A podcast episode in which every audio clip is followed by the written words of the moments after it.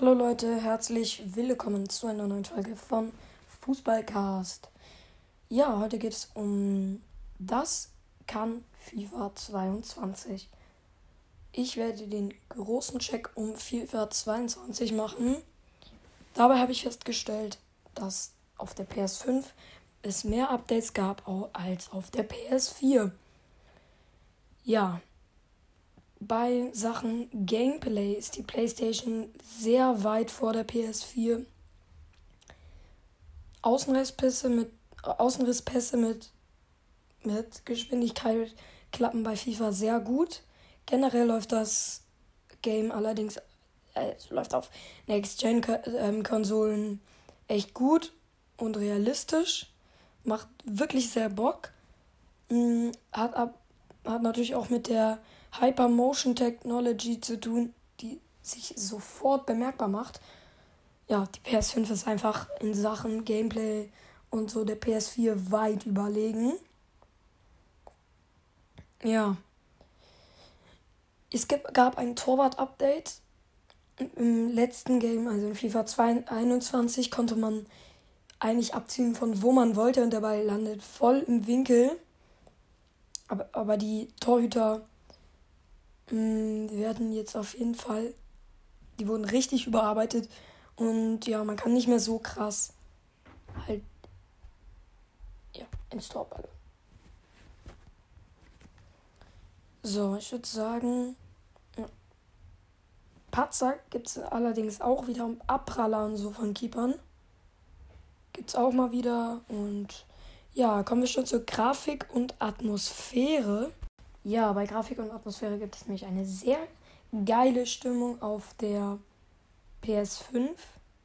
Wenn, wenn man zum Beispiel mh, ja, mit dem BVB ein Tor schießt oder so, dann kommt die Tormusik, was ich sehr feier. Die Grafik ist auch unfassbar auf der PlayStation geworden. Auch die Modelle der Spieler sind sehr detailliert und authentisch.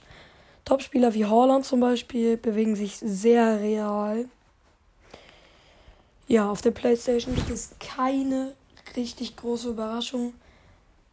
Ja, es gibt zwischen FIFA 21 und FIFA 22 eigentlich kaum einen Unterschied.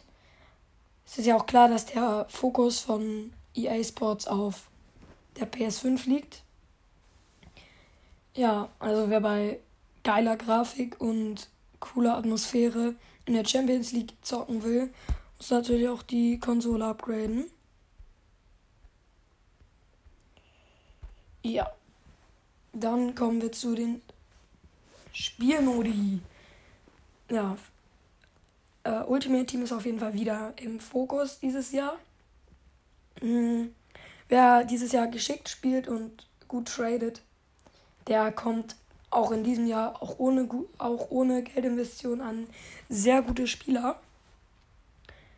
Ja, auf jeden Fall im, ist die Weekend League so wie letztes Jahr und in anderen Modis gibt es natürlich jetzt auch Updates wie im Karrieremodus.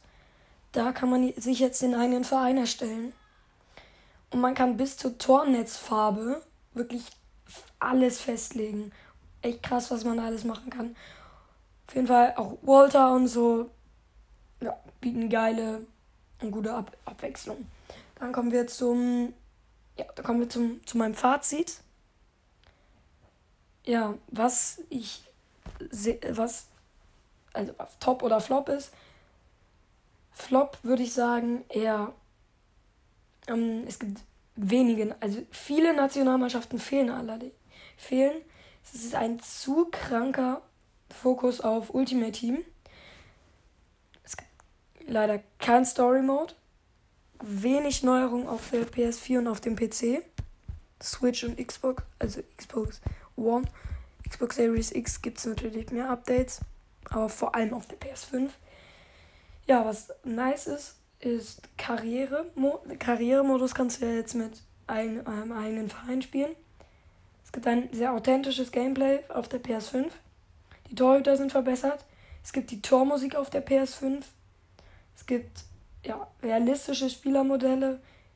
coole Minigames bei Walter und geile Soundtracks. Ja, ich würde sagen, das war's von der heutigen Folge, Leute. Ciao, ciao.